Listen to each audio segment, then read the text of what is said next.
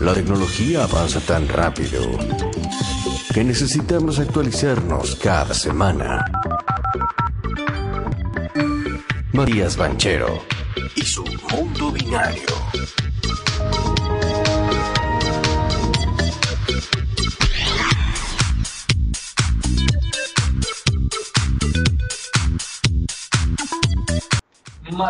Banchero del otro lado, desde no sabemos dónde en este momento. Ginebra, ¿está en Ginebra, señor? ¿Cómo está, Rey? Buenos días. ¿Cómo andan los chicos? Buen día. Buen día, buen día, buen día. ¿Cómo le va? Bien, muy bien. Martín Barbero se quedó, ahí está, ahí está Barbaglia saludando también. Siempre me quedo con Mati que me gusta. Sí. No. Un número uno, Barbaglia. Muy bien, bueno, ¿de qué hablamos hoy? Hoy vamos a ir con la guerra de litio, el tema del opio y Afganistán. A ver si les gusta la historieta. No, normalita. Perdón, ¿y qué, qué- con la tecnología cómo se relaciona? Ah, ahí vamos. A ver, ¿para qué se, ¿saben ustedes para qué se utiliza el, litio? Mm, no. Baterías. Muy Eh, bien, Barba. para los que tienen, los que tienen problemas psiquiátricos le dan litio. Por A mí le ejemplo, dan litio. Mira. Sí, es cierto. Por ejemplo, a ver, eh, en la pantalla de, una, de un ordenador, por ejemplo, tiene el destilado, digamos, de, del litio que se extrae, por ejemplo, de salares. ¿Viste el salar de Uyuni, por ejemplo, estas fotos hermosas que se ven de, de grandes salares? Bueno, de ahí eh, hay diferentes partes del mundo donde se extrae el litio, ¿no? Esto se hace viene de que hace, no sé, millones de años, ¿no? En lo- los volcanes y demás depositaron minerales. Principalmente Sí. están en América del Sur y en Afganistán hay, hay una reserva grande. En Australia, por ejemplo, hay reservas grandes de litio. Entonces, lo que quiero contar un poco es el- la batalla que hay detrás de los minerales que permiten avanzar dentro de lo que es el mundo tecnológico enfocando principalmente en el conflicto este que hubo de, de Afganistán o que hay todavía en Afganistán, ¿no? Porque el litio, como bien decía Martín, eh, es uno de los, de los minerales más buscados del mundo. Si nosotros nos cerramos, digamos, a, por ejemplo, a lo que son no solo baterías de coche, las baterías de los smartwatch, todo lo que tiene que ver con baterías de, mm, de teléfonos celulares. ¿Pero por qué? Porque este, el, el litio lo que permite es cargar mucho más rápido y almacenar muchísima más energía. ¿Sí? Entonces, ¿qué pasa acá? Ya desde... dos- ¿Se acuerdan que, bueno, Estados Unidos eh, cayó en Afganistán en el 2001 después de eh, la- el problema que hubo con las Torres Gemelas el 11 de septiembre? Se decidió comenzar la guerra y demás. Afganistán, digamos, es un. ha- Hay un reporte. Yo lo, estuve siguiendo bastante el tema de los últimos 20 años y la historia de lo que es la zona de Afganistán. Del 2004 de geólogos estadounidenses que fueron enviados, digamos, para hacer un análisis y demás. Y se habla, ¿no? Los soviéticos ya lo habían encontrado y ya lo habían visto hacia los 80. Pero encontraron reservas que, que en ese momento se evaluaron más o menos en un trillón de dólares. Hoy, si ajustamos al precio del Tranqui. litio, que se multiplicó por 5 y demás, eh, serían 5 trillones de dólares, lo cual sería 5 mil millones de millones, ¿no? Anda, Nos dice, nos dice Nahuel, el litio en el último año aumentó un 40% su valor y no alcanza la oferta para la demanda que hay. Sí, te digo, un día Nahuel va a hacer la columna, ¿eh? Porque Sabe, sabe. Claro, aumentó, a ver, se, el- se quintuplicó en estos últimos años el precio del litio. Y a pesar de que no había, había mapas de desarrollo y demás que, que tenían tanto los, los, los, los que trabajaban en Ministerio de Minas y demás de los gobiernos afganos, no tenían bien claro dónde estaban. Y durante la década del 90, durante la guerra civil de Afganistán y demás, toda esa información, los que eran gobierno en ese momento, o sea, los talibanes se llevaron toda esa información geológica antes de que caiga el gobierno en 2001. ¿Qué Ah, pasa? Cae Estados Unidos, 2004, los geólogos estadounidenses empiezan a ver esto, llega más o menos, vamos a ir avanzando en la historia, llega el gobierno de Obama, 2008-2010, sale un reporte de, de New York Times hablando de la Arabia Saudita del litio. Entonces, a ver, hay un interés geopolítico obviamente detrás del- de este metal precioso que tiene, aparte de las tierras raras que tiene, que son otro tipo de minerales que, que se están empezando a utilizar mucho ahora. Em, entonces, ¿qué pasa? Acá tenés una clara, digamos, mirada geopolítica y de interés, más allá, digamos, de... Porque yo lo que noto es que, y voy a intentar decirlo solo o esta vez... no ¿no? era el petróleo, al final no era el petróleo, era el litio esta vez. Yo quiero darle, a ver, yo quiero darle la mirada de, claro, yo quiero darle, darle esa mirada. Para mí no, a ver, no tiene que ver con el petróleo. En el caso de Afganistán tiene que ver con el litio, ¿sí?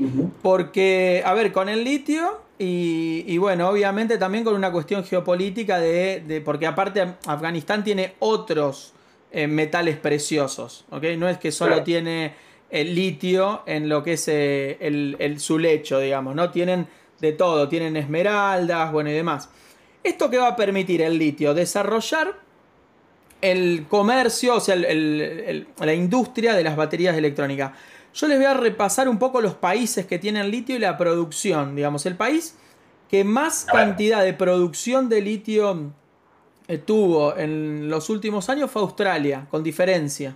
Con diferencia. Mira, No me lo imaginaba ni en pedo, Ni en pedo. Australia con diferencia y mucha y muchas y tiene bastantes reservas de litio.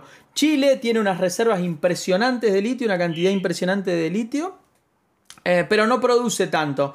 Y después tenés China, que tiene también una, una cierta eh, cantidad de litio en sus, en- dentro del país, y Argentina. Argentina tiene Claro. prácticamente la misma cantidad de reservas en toneladas, ¿sí? En- tiene em, más o menos las mismas reservas que tiene Australia. Para que ustedes se den una idea, digamos, de, de cómo funciona. ¿Qué pasa? Acá hay toda una cadena de valor del litio.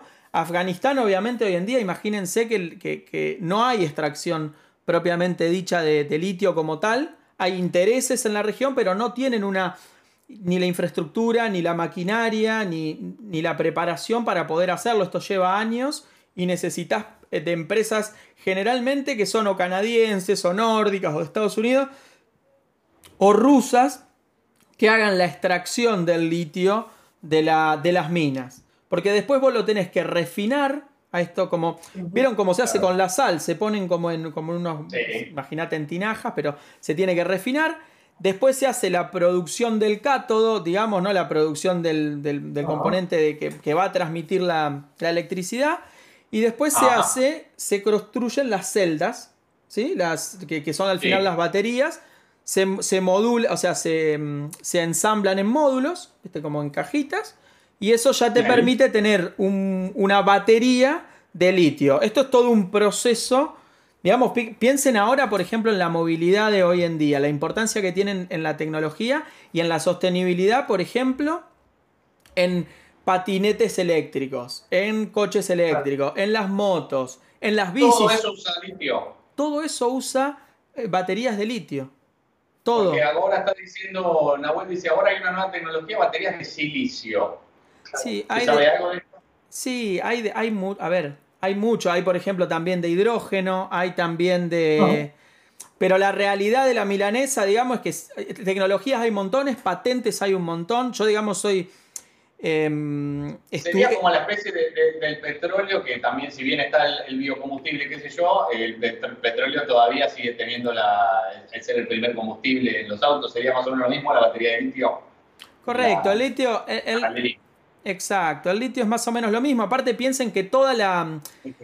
las 5 o 6 empresas más grandes del mundo de automovilística, que al final son las que van a decidir cuál es la tecnología que se va a adoptar. Piense, a ver, pa- por Ajá. ejemplo, para Nahuel, el coche eléctrico existe desde principios del siglo XX, ¿no? El concepto, que se creó como Sí, coche eléctrico. Lo que pasa, que como convenía más por la extracción de petróleo y la facilidad y demás de, de- de utilizar el desecho que dejaban las, en ese momento las, centrales eléctricas, em, utilizarlo como, como combustible para los coches, se desarrolló la industria del coche a, a partir de la explosión. Pero el coche eléctrico ya existe hace más de 100, 120 años, 130 años.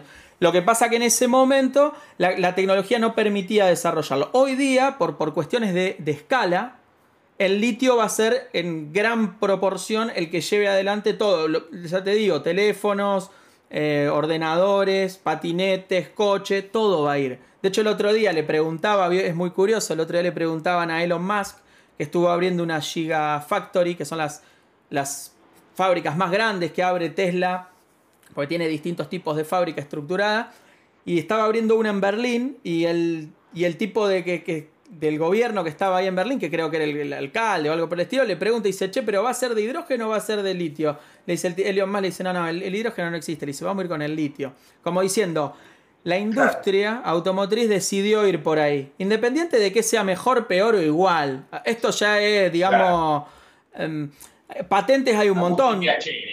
Claro, yo te cuento una anécdota. Mira, cuando yo hice la tesis de ingeniería, eh, estudié dentro de los procesos productivos para data center de las placas, de las placas que vos usás para, para hacer comunicación de, eh, de infraestructura de internet, digamos, a nivel escala global, estamos hablando. Sí. Nosotros teníamos un problema con las placas tienen que estar a una temperatura y a una, a una determinada nivel, a un determinado nivel de humedad para funcionar de forma óptima, ¿no? Para que la transmisión claro. de esa electricidad sea lo mejor posible. ¿Hasta ahí vamos? Entonces, ¿qué pasa? Hay diferentes acabados superficiales, que es como si fuese un aerosol que le ponen, vamos a decirlo fácil, para cubrir esas placas. Entonces, ¿qué pasa? Hay muchos métodos. Hay recubrimiento, por, por ejemplo, con, una placa de oro, de plata, de hidrógeno, por ejemplo, de, silicio, hay un montón. Lo que pasa que la que se termina utilizando generalmente es la que mejor adapta al entorno que se va a poner. No hay una que sea mejor que la otra. Sino que digo, bueno, si yo la voy a usar para uso militar, bueno, le voy a tener que hacer un recubrimiento determinado que había para uso militar, para que se aguante temperaturas extremas, humedad extrema, viento, polvo y demás. Ahora, si la voy a poner en un data center en Silicon Valley a 22 grados centígrados y con una humedad del, eh, controlada del 40% constante durante todo un año, y la placa probablemente no necesite un acabado superficial muy complejo. Y eso se estudia y se analiza y hay patentes de lo que se te ocurra. ¿Sí? Sí, sí, Sí. es, in- es interesante. Y lo otro que quería decir, más allá de la guerra del litio, en la zona esta de Afganistán, Pakistán e India, a mí es una zona que me gusta mucho. Yo tuve la suerte de estar en India, no pude estar en, en Pakistán y Afganistán porque era muy complicado hacerlo, pero, pero es, una, es una zona del planeta que me interesa mucho por cómo fue evolucionando eh, desde el, el 1600, 1700, cuando empieza a hacer el cambio, digamos, de lo que eran las monarquías, eh, principalmente en Inglaterra, monarquía parlamentaria, que se crean, digamos, que empiezan a hacer lo que es el capitalismo, como, si se quiere, como hoy lo entendemos, aparece hacia el 1600 la, lo que se llamó, no sé si ustedes, lo- lo- seguramente que sí, el que le dio la, la reina en ese momento, Isabel I, el permiso exclusivo para ejercer el comercio a lo que se llamó la Compañía de las, de las Indias Orientales, ¿sí? que fue la pri- que fue la primer compañía, digamos, de, de este tipo de, en Europa. Fue un monopolio los primeros 20, 30 años, 22 años, si, no, si mal no recuerdo. Y lo que hacía era comerciar entre toda esta zona, de lo que hoy es India, Pakistán, Afganistán. Después, más adelante, hicieron la guerra del opio en China y demás. Pero al principio empezó por ahí. Sí. Eh, para eh, ser una de las primeras grandes transnacionales, multinacionales, conformada como una sociedad anónima. Que en ese momento, eh, bueno, obviamente la tenían los comerciantes y aristócratas de principalmente británicos, y el- ellos tenían las acciones y el, co- el control lo ejercía directamente eh, Inglaterra. ¿Esto qué pasó? Es curioso porque es algo que lo comparo con hoy en día, con las 7, 8 empresas, las 4 de Occidente y las 4 de Oriente que, que manejan todo prácticamente. Lo comparo bastante porque en ese momento la compañía esta de las Indias Orientales llegó a manejar el 50% del comercio mundial. Qué locura. Del Es comercio un Es un montón. montón. es todo. Bueno, cuando hoy decimos Amazon o, o Facebook, o, o si quieren Alibaba o Tencent del lado de, de China. Fíjense, ¿no? Cuando esto empezó eh, desde Inglaterra fue prácticamente igual. ¿Y qué era lo que ellos comerciaban en ese momento? Algodón, seda, obviamente por eso la ruta de la seda, sal, té y principalmente opio. Mm. Por eso hoy lo mencionabas en los títulos. Por eso lo mencionaba hoy en los títulos, porque a mí me parece que hoy en día, ustedes fíjense que si, si, si, si, leemos un poco y nos metemos un poquito, obviamente que el cultivo y la producción de opio en lo que es norte de India, Pakistán y lo que es hoy Afganistán, viene desde el 1800, digamos. En ese momento yo me acuerdo, leía una nota de la BBC de un investigador del tema, decía que las exportaciones en desde 1880 a 1884 habían aumentado de 4.000 cofres de opio a 60.000. Una locura. Siendo, claro, siendo eh, el productor más grande del mundo de opio, en ese momento, bueno, lo que, eres, lo que, lo que traficaban desde la, desde la compañía ¿no? del, del- del este de las Indias, que después Inglaterra lo tuvo que retomar y armó el Raj, que fue el Raj, o sea, fue como un, eh, como un imperio, digamos, que estuvo ahí hasta, la, hasta la independencia, digamos, de India, Pakistán y demás, ¿no? Que no lo pudieron controlar. Pero a lo que voy con esto del opio, que es importante porque cuando uno se pregunta cómo, cómo se financia, digamos, los, lo, lo que se llaman talibanes o las per- lo- lo- los, los pashtunes o lo- los afganos que estaban siendo invadidos por Estados Unidos en ese momento, hay que entender que Afganistán domina el mercado mundial de opio. Yo sacaba el dato de 2018 y ellos producen el 82% del suministro mundial. Que el opio, como- que se utiliza para. claro, que se Batería, utiliza para, para, para crear heroína. Claro. Heroína, pero también medicamentos, ¿o no? Sí. También medicamentos, por supuesto, pero ellos están O sea, en... hay una parte legal. Bueno, el Bicodín, por ejemplo, de Ay, House, Sí. es. Eso, sí, sí, sí, opiáceos. Claro, y, bueno, el opio es muy activo. Claro. Por eso él tenía un problemita, doctor House, fuerte. Sí, también. Ok, Pero ok. es más fuerte. Pero digamos, la, la primera propiedad del opio es que es, es sedativo, Claro. digamos. Exactamente.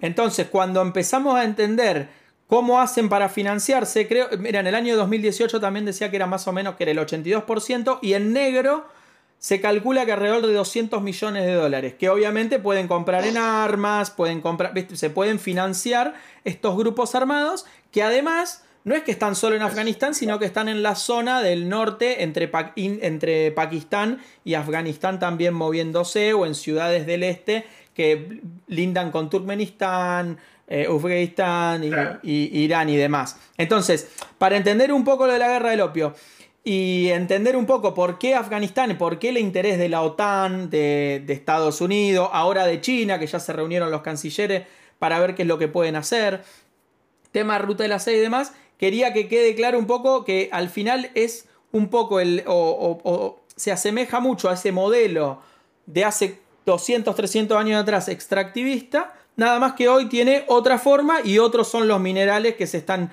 traficando y demás. Muy bien, quedó claro entonces para, para aquellos que pensamos, no, es ayuda humanitaria, no, les preocupan Sí. los afganos. Mis huevos. Sí, viste, Se cantada. trata como siempre de economía, se trata De de dinero, opio, se siempre. trata de litio. De poder y dinero, siempre lo mismo, y van ligados de la mano. Me sorprendió el tema de las distintas baterías también, ¿eh? Sí, La verdad que no estaba tan adentrado en el tema. hay, hay de todo, H. Y una noticia que leí ayer que me pareció positiva en todo esto es que a partir de, de ayer mismo, eh, Airbnb va a dar alojamiento gratuito a Sí. 20.000 afganos, ¿no? 20.000. Según comunicó uno de los fundadores de Brian Chicky en, en- en Twitter. Que me pareció ¿Gratis? gratis a Temporalmente. 20.000 afganos. Bien, ¿no? No, tenés Buen gesto, buen gesto. Votas para pedirla. Unos, unos días gratis, ya. bueno, pues, eh, muchísimas gracias, señor Matías Banchero, arroba. Arroba mbanchero10 en Instagram y mbanchero en Twitter. Todas las preguntas que quieran hacerle. Él también además sube su, su podcast este, con la columna de cada, de cada semana. Además, VitaVit cada Eso. domingo a las 10 de la noche, 22 horas, Muy eh, bien. que próximamente cambiará de día y horario. ¿Cuándo retorna No. Me quedan dos semanas. Llego para la fiesta de. KWR, de Santos Pecadores en realidad. ¡Vamos! Va de cae del avión y, y se mete en el directamente. Llego el 9 y voy ahí el 10 a, a la fiesta, muchachos. Así que nos veremos ahí y tomaremos una cervecita. Daremos ese abrazo. Vamos arriba. Exactamente, chicos. Querido. Un abrazo grande y que tengan buen miércoles. Buena semana. Buena semana. Chao, chao.